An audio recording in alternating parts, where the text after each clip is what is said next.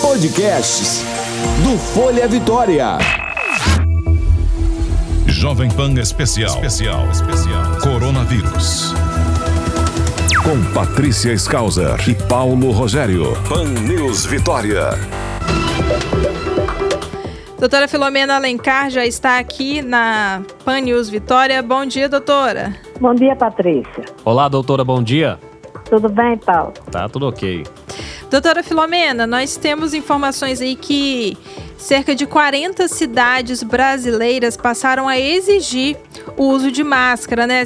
O uso de máscaras. Aqui no Espírito Santo nós ainda não temos essa exigência. Nós temos ontem é, informações aí um decreto do governo do estado que, por exemplo, os trabalhadores, né, de supermercados, padarias, desses locais, desses estabelecimentos que ainda estão funcionando sem restrição, que esses trabalhadores sim precisam utilizar as máscaras. Nós já conversamos aqui sobre a questão do uso da máscara que a senhora é, acha um pouco perigoso porque a pessoa precisa saber utilizar a máscara de forma correta para poder não se contaminar, né? É, como é que a senhora vê agora, então, com é, um número maior de cidades, né, de estados, exigindo aí que toda a população, então, utilize máscaras quando for sair às ruas? Então, eu acho que tem que casar as duas coisas. Eu acho que se você exige a máscara, você tem que dar condição a essas pessoas de higienizar as mãos e insistentemente orientar por meio de cartazes que estejam afixados em locais que as pessoas possam ver como deve ser feita a higienização das mãos e orientar para as pessoas que elas precisam higienizar as mãos antes de colocar as máscaras e depois de retirar também. E ter o cuidado para ao colocar a máscara, colocar somente pegando pelos elásticos, com as mãos limpas, adaptar atrás da orelha e a máscara tem que ficar cobrindo o nariz e a boca. E só pode ser usada até duas horas, a menos que você perceba que ela, ela esteja úmida por espirro, por tosse ou por fala. Então, para que você solicite ou obrigue essas pessoas a usarem máscara, você tem que fazer a pessoa compreender que não pode usar a máscara de maneira inadequada. E a melhor maneira é informar de uma maneira visual, se for possível, e ter pessoas que possam orientar para que essas pessoas que estejam trabalhando nessa condição, elas façam o uso correto. E fornecer às pessoas que estão trabalhando a máscara, porque eu acho importante que para as pessoas usarem máscara de tecido, elas vão gastar algum dinheiro. Então, é, cada pessoa deve ter pelo menos um par de máscaras para que elas possam trocar a cada duas horas. Mas se elas ficam no trabalho durante oito horas, elas vão precisar de uma máscara a cada duas horas e um eventual de reserva para elas trocarem em caso de umedecimento. Então, acho que para que seja exigido que a pessoa use, é preciso que haja condições dessas pessoas terem possibilidade de usar. Então, assim, cada pessoa que tem condição, eu estou fazendo para dar para as pessoas que eu conheço.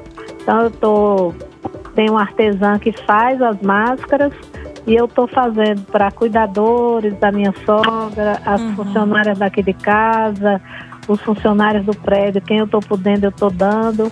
Quando as pessoas podem ofertar, agora a empresa que quer que use, eu acho que ela deveria oferecer as máscaras.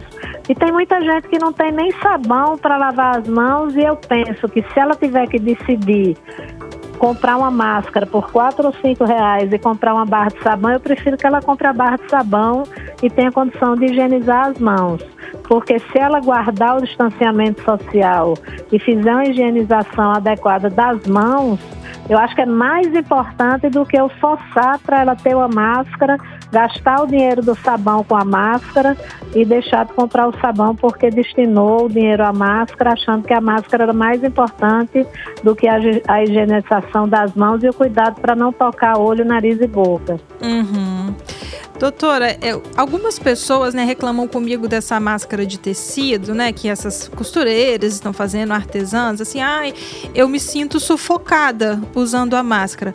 Isso é falta de costume ou isso depende do tecido que está sendo utilizado para produzir a máscara? Qualquer tecido nós podemos utilizar para produzir uma máscara caseira? Não, o ideal de fazer a máscara tá, é, caseira é usar algodão com a trama mais fechada, porque se você for usar, por exemplo, um tecido de algodão tipo malha, mais velho, que esteja com a trama um pouco mais aberta, ela vai ter dificuldade de fazer o processo de filtração. Então, às vezes, você precisa colocar mais do que duas camadas. O algodão, é, o melhor tecido acho que é tricoline, que é um tecido um pouco mais encorpado, mas não muito grosso. Uhum. Ele permite que a gente respire, mas ele não pode permitir que a gente respire livremente de uma forma que não tenha, que não perceba que ele está servindo como anteparo. O que eu acho que talvez as pessoas estejam incomodadas é pelo modelo da máscara, que a máscara ela deve ser feita de uma forma que permita um distanciamento é, mínimo em relação ao nariz e a boca, mas que fique adaptado sobre o nariz e sobre a boca para a gente poder conseguir respirar dentro dela. Mas alguma, alguma necessidade de, assim, diferença vai existir entre, a, entre a uso ou não uso. Quando você não usa, não é tão, tão incômodo, mas precisa se acostumar. Só que se estiver muito colada na face, é, o modelo talvez incomode um pouco mais.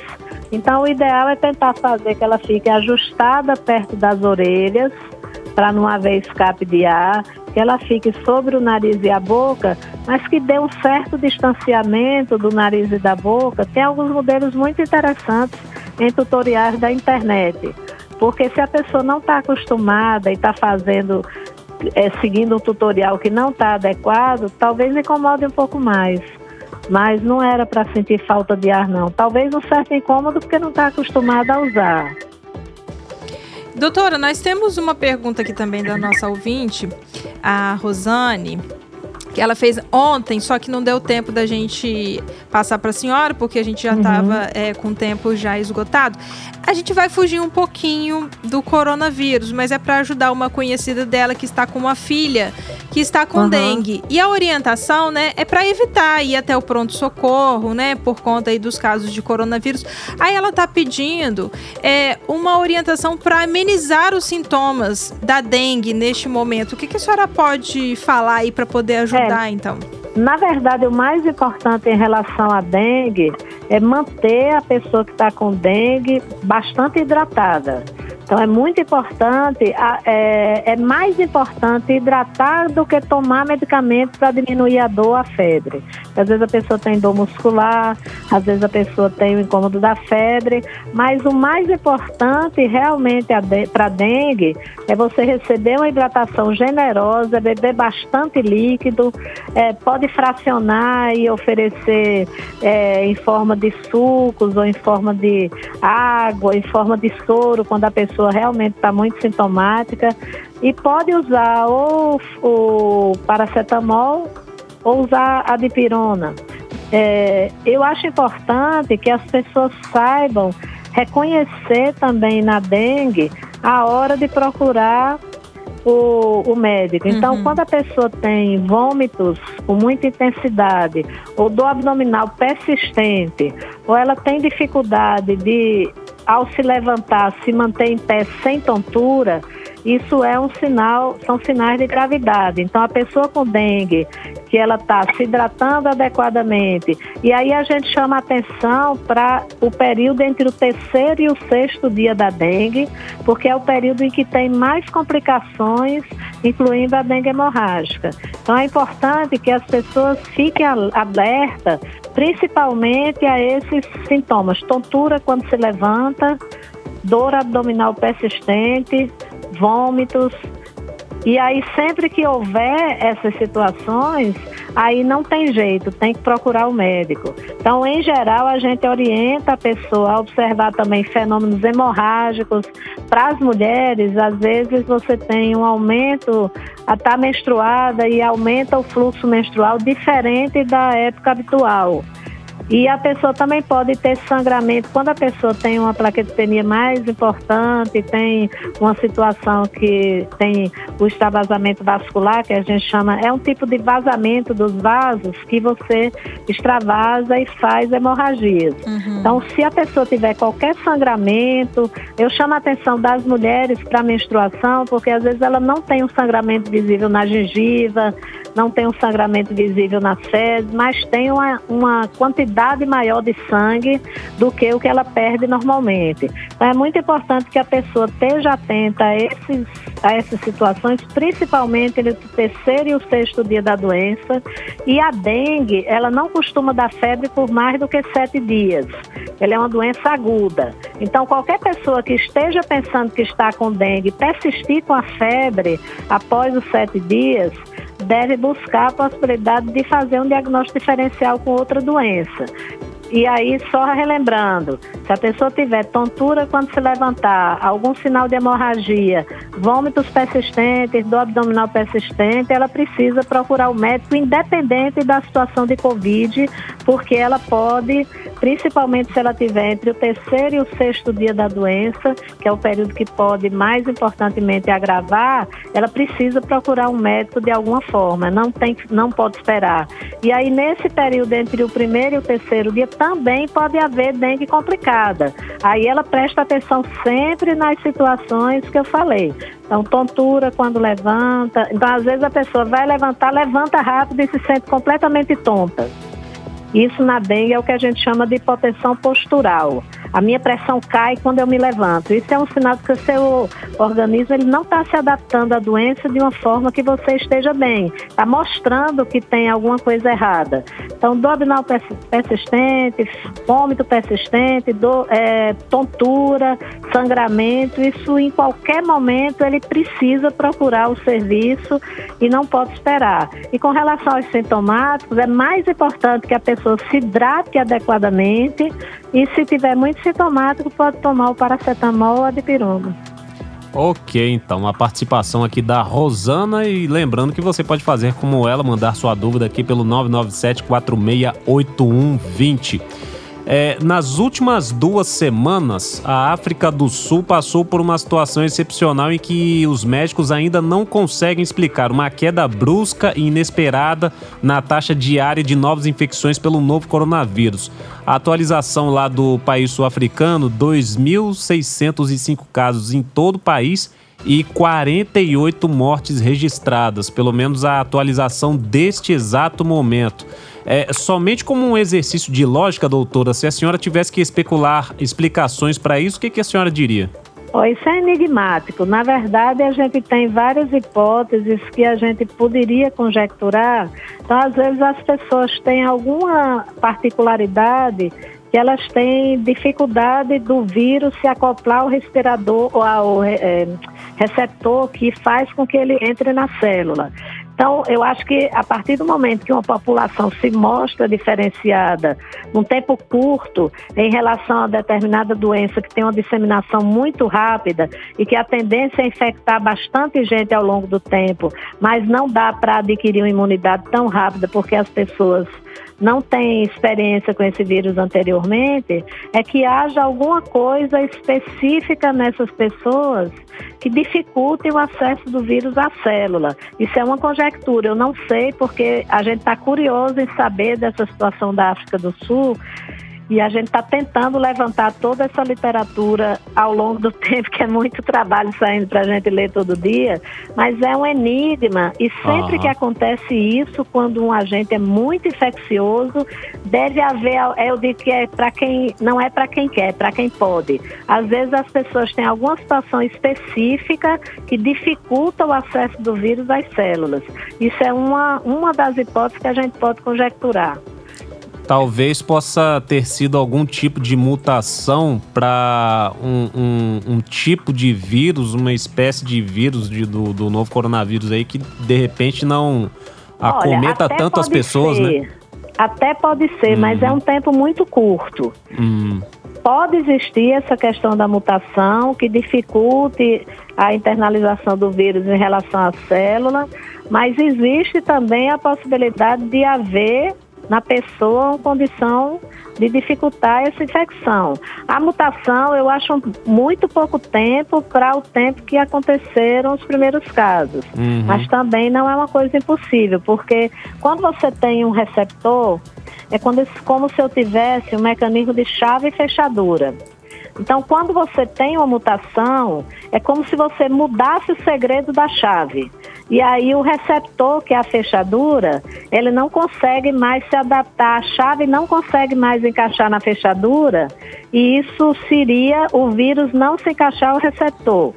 Então, existe a possibilidade de ser dos dois lados. Existe a mutação que modifique uma determinada proteína, por exemplo, que funciona como chave para aquela fechadura e essa chave não consegue mais se encaixar na fechadura e precisa abrir a fechadura para entrar na casa. A casa seria a célula. Então, quando você tem a mutação, pode acontecer isso. É o que acontece, por exemplo, com o vírus da gripe, que você tem que fazer uma vacina diferente todo ano, porque existem pequenas modificações em relação à estrutura do vírus que fazem com que o, o organismo que produziu anticorpos para o vírus no, no ano anterior, ele não produza para esse vírus que está circulando agora. São pequenas modificações, por isso que eu preciso ter uma vacina diferente todo ano, porque tem essas modificações. Aí já é diferente, porque na verdade é a questão do reconhecimento do vírus para aquele anticorpo que foi produzido para dar a proteção para a pessoa não se infectar. Então, é, são situações parecidas, mas que, que seguem o mesmo princípio. Na verdade, quando eu tenho uma infecção por um agente, ele precisa ter condição de entrar naquele tecido, naquela célula. Uhum. E para isso eu preciso ter esse mecanismo que, simplificando para as pessoas que não estudam essa questão de biologia celular, é a questão de você pensar numa chave, numa fechadura e de ter alguma coisa que dificulta esse mecanismo de funcionar para dar acesso a, ao vírus para a célula. Alguns especialistas falam também que nas próximas semanas é possível que na África do Sul haja um aumento muito abrupto e assustador do número de casos e número de mortes também. Mas por, o porquê que seria desse atraso, digamos assim, doutora? É, aí a gente tem que ver os trabalhos que estão sendo publicados, porque uhum. é, quando você tem uma situação específica, precisa haver uma adaptação para que haja ou, a, ou acabar mesmo se for um processo que a gente. Eu estou curiosa de saber o que está acontecendo lá e ainda não consegui encontrar a explicação eu melhor. Também. A gente está tentando acompanhar. Meu marido também ficou surpreso. Disse, o que, que aconteceu na África do Sul? Porque pode ser mutação? Pode. Pode ser que seja uma particularidade relacionada às pessoas terem algum mecanismo que impede o vírus de entrar? Pode. Se for uma mutação, aí se você tem que ver se essa mutação ela torna o vírus menos agressivo ou se tem alguma possibilidade de não tendo sendo sido reconhecido pelas pessoas que foram infectadas anteriormente, ele pode causar outro aumento do número de casos. Aí depende, eu não, realmente não sei ainda a explicação para o que aconteceu lá. A gente está tentando ler os artigos para ver se encontra alguma situação que seja mais plausível em relação a, a especificar o que, que aconteceu lá. Certamente na próxima semana a gente já vai ter alguma notícia, que está sendo tudo muito rápido. A liberação dos, dos, artigos, elas chegam ao ponto que a gente não consegue ler tudo todo dia, uhum. porque é muito rápida a liberação das notícias. E a gente aproveita para repercutir aqui em 90.5 FM na 100.1.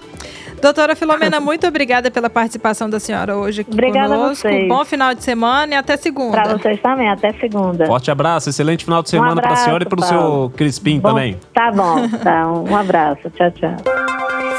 Jovem Pan. Informação é o melhor remédio contra o coronavírus. 90.5 Pan News Vitória.